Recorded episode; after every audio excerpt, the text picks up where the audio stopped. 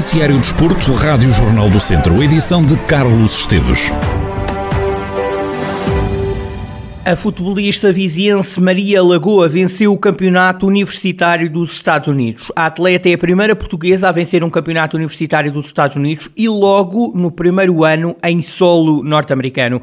Nada que surpreenda Francisca Martins, que treinou a jogadora no Lusitano de Vilmoinhos e também no Viseu 2001. A treinadora garante que Maria Lagoa é das melhores atletas que viu jogar.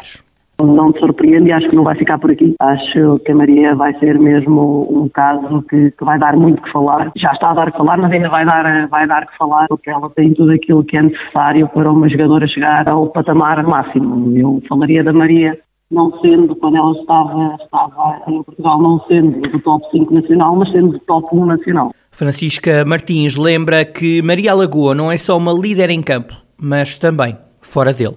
A Maria Lagoa é aquela jogadora que qualquer treinador ou treinador gostaria de ter. Facilmente se esperaria que ela tivesse muito sucesso, ela está a tê-lo.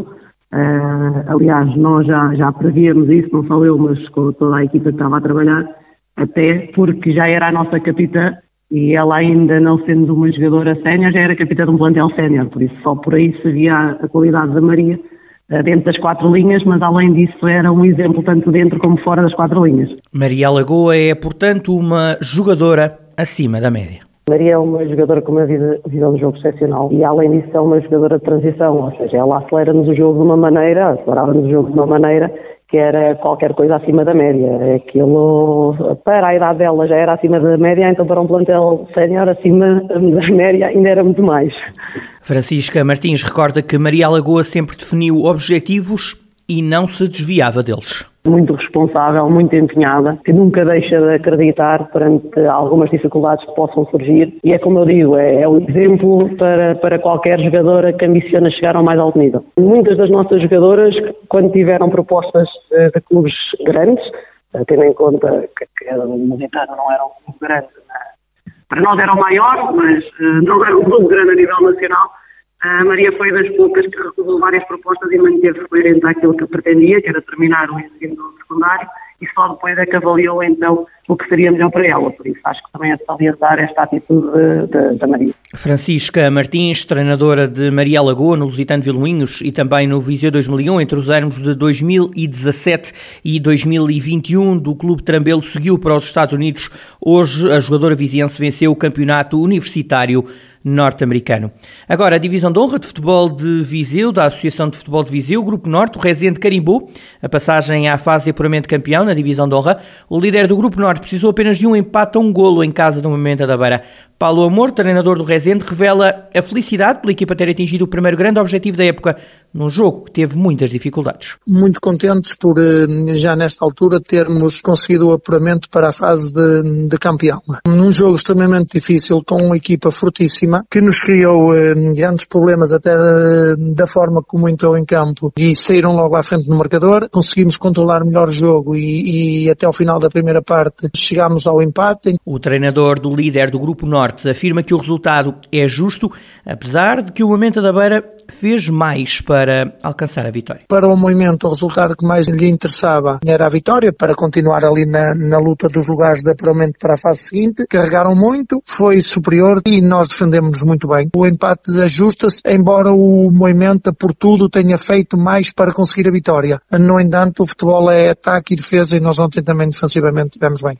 Paulo Amor, treinador do Rezende, no rescaldo ao empate frente ao Moimenta da Beira, o Rezende carimbou a duas jornadas do fim da fase regular a presença no apuramento de campeão, soma agora 29 pontos. Ainda na divisão de honra, mas ao centro, o Carvalhais voltou a escorregar no derby em casa com a Oliveira de Fratos. O conjunto de Fernando Pinto não foi além de um empate a uma bola.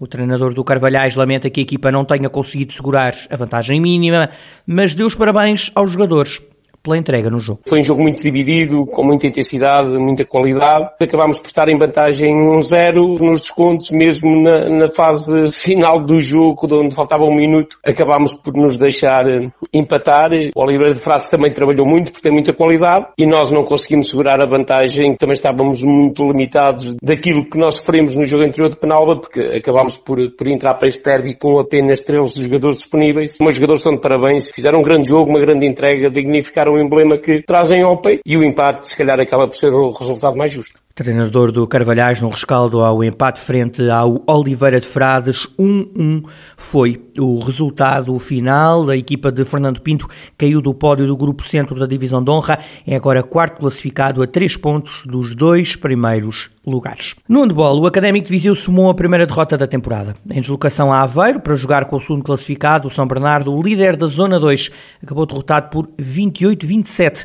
Rafael Ribeiro, treinador dos academistas, assume que o espírito é de desilusão e que as lesões condicionaram o desempenho da equipa. O espírito não, não, não, é o melhor, obviamente. Também é bom sinal, é sinal que a equipa não estava preparada para perder. Estávamos confiantes que podíamos ganhar. Também temos que ter noção das coisas. O São Bernardo é uma ótima equipa e o resultado demonstra que foi um jogo super equilibrado. Ainda tivemos bola no último lance de jogo, um contra-ataque falhamos para, para empatar o jogo e o resultado seria diferente e se calhar colocaria um bocadinho de justiça, a meu ver, obviamente, no, no resultado. O espírito neste momento é um bocadinho de desilusão, insatisfação pelas condicionantes do jogo. As lesões estão a aparecer e estão a condicionar um bocadinho. Devíamos ter feito melhor em algumas partes do jogo, obviamente. Não é, é só culpa dos outros. O treinador do Académico admite que a equipa não conseguiu cumprir o plano do jogo logo na primeira parte. Na primeira parte não tivemos tão bem a nível defensivo, pouco agressivos e não respeitámos muito aquilo que era o plano do jogo e, e o que sabíamos que a equipa adversária ia fazer, mas com o decorrer do jogo as coisas foram se equilibrando, como mais uma vez comprova o resultado e depois acabou por cair para o São Bernardo.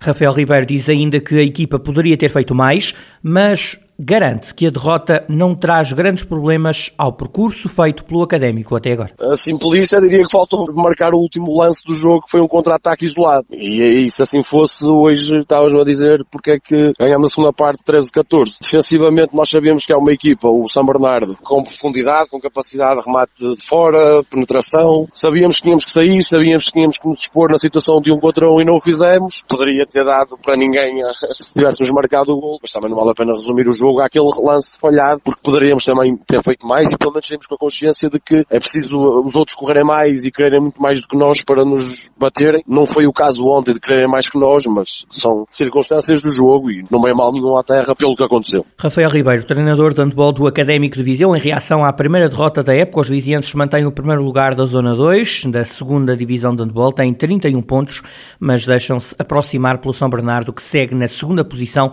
com 29 pontos, menos menos 2 do que o Académico. A Academia de Handball Feminino de São Pedro do Sul foi eliminada da Taça de Portugal nos 16 avos de final. As Beirãs, em isolamento nas últimas duas semanas, receberam as insulares da Madeira Sade. Perderam 21-23. No final do jogo, Ana Ciabra, treinadora da academia, diz que o clube quis adiar o encontro, mas que todas as partes preferiram ir a jogo? Nós quisemos adiar este jogo, não nos foi permitido, toda a gente optou por jogar, eu respeitando. Tivemos que gerir de uma forma mais inteligente a estratégia de jogo, porque não podíamos jogar de igual forma, e elas tiveram uma resposta muito positiva. Eu acho que foi um teste à, capacidade de superação desta equipa, tendo em conta as dificuldades. Tivemos a ganhar a maior parte do jogo todo, decidiu-se em detalhes, na, na, na experiência, na... obviamente que algum cansaço foi-se acumulando e que nos tirou ali um bocadinho de concentração e discernimento em detalhes e é nos detalhes que se fazem as diferenças. A treinadora da Academia de São Pedro do Sul aborda as condições difíceis com que preparou o encontro. Ana Seabra mostra-se orgulhosa do esforço e do caráter das jogadoras. É uma derrota que a nós não, não nos sabe bem, como todas as derrotas, mas esta em especial porque a equipa saiu de confinamento de, de, de 15 dias desde o último jogo. Algumas atletas nem treinaram, outras fizeram um treino e ainda temos outra atleta que ainda está confinada. Pronto, e sentimos que foi um jogo que não, não diz muito da, da verdade esportiva porque estivemos confinados e tivemos que jogar e as atletas quiseram muito jogar, não queriam entregar a bola para se decidir uma eliminatória da Taça de Portugal. Mostraram o seu caráter, ficaram muito gostosas no final porque sentimos que podíamos ter vencido. Depois disto tudo e das dificuldades que estas atletas tiveram nos últimos 15 dias, só temos de estar todos muito orgulhosos pelo que foi produzido. Ana Seabra, treinadora da Academia de São Pedro do Sul, equipa que se despede da Taça de Portugal de handball feminino, perdeu em casa frente à Madeira Sade por 21-23.